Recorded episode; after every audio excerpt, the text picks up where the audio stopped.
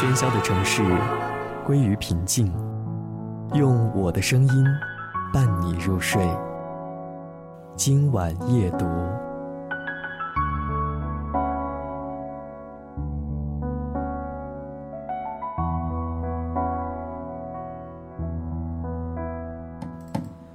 欢迎收听今晚夜读。今晚和大家分享的文章题目叫做《优质的信仰》。一八九一年十一月，法国天才诗人兰波快要死了，他姐姐请来一位神父为弟弟做了最后一次祷告。这位神父知道了这位天才诗人的非凡经历，尽管他了解到兰波是一位对上帝的大不敬者，却依然满怀敬意，庄严地对他姐姐说：“孩子，你的弟弟有信仰，你说呢？他有信仰，有一种。”我见所未见的优质信仰。一八八二年四月十九号，达尔文在夫人艾玛的怀里停止了呼吸。达尔文的遗愿是葬在唐恩村的家族墓地中，与哥哥伊拉兹马斯和夭折的大女儿安妮埋在一起。他的家人和村民也都希望他能长眠在他已经生活了四十多年的土地上。但是英国的媒体则认为，以达尔文的成就，应该为他举行国葬，埋到英国的先贤祠威斯敏斯特大教堂。在媒体的呼吁中，英国皇家学会会长给达尔文的家人寄去信件，请求他们同意将达尔文入葬威斯敏斯特大教堂。达尔文的邻居林奈学会会长兼议员约翰·鲁巴克收集了二十八位议员的签名，向威斯敏斯特大教堂主教请愿。正在法国访问的主教甚至还没有收到议员的请愿书，就已经发电报表示同意让达尔文入祠。四月二十六号，在赞美的诗歌声中，达尔文被埋在了牛顿墓的下方。没有人觉得把提出了动撼基督教基础学说的人埋在大教堂里有何不妥。《时报》甚至评论说，这所大教堂需要这个葬礼，甚至这个葬礼需要大教堂。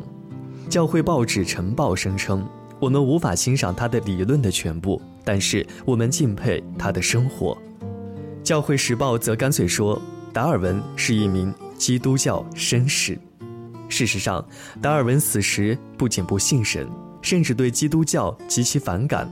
他生前不愿公开他的宗教立场，一方面是因为他不愿引起争端，另外一方面也是因为他认为不信神的立场只适合于有教养的人，让普通大众接受无神论的时机还不成熟。但是在私下场合，达尔文并不掩饰他反对基督教的立场。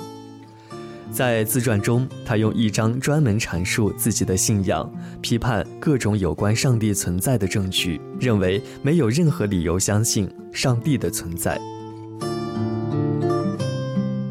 兰波和达尔文都不信神，但他们都有优质的信仰。那位了不起的神父为临终的兰波做了最后一次祷告。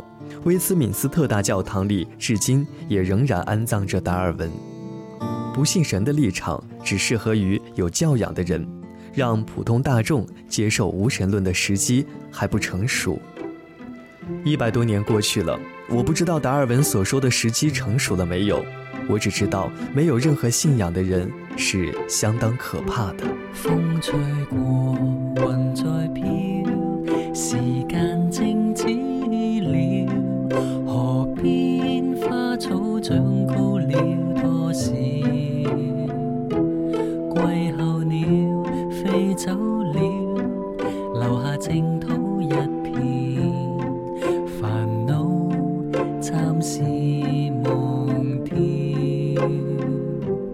落叶随流水，流向远山去。河边花草枯萎了多少？太静悄，似幅画，看似一切没变。时间将一切。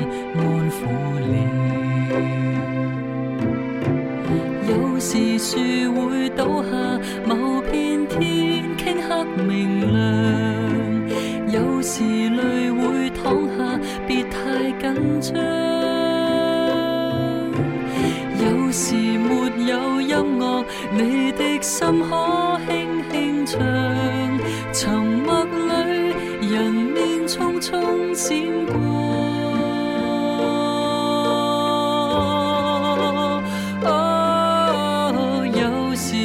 树会倒下，某片天顷刻明亮。有时泪会淌下，别太紧张。有时没有音乐，你的心可轻轻唱。沉默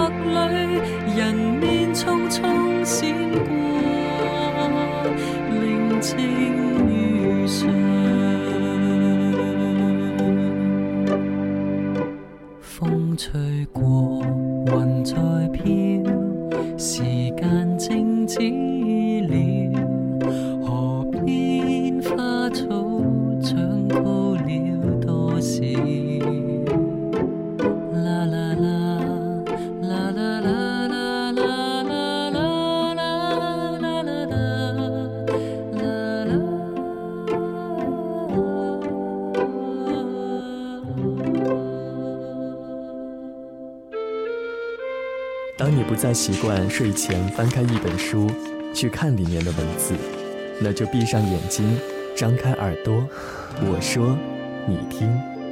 今晚夜读，用我的声音陪你入睡。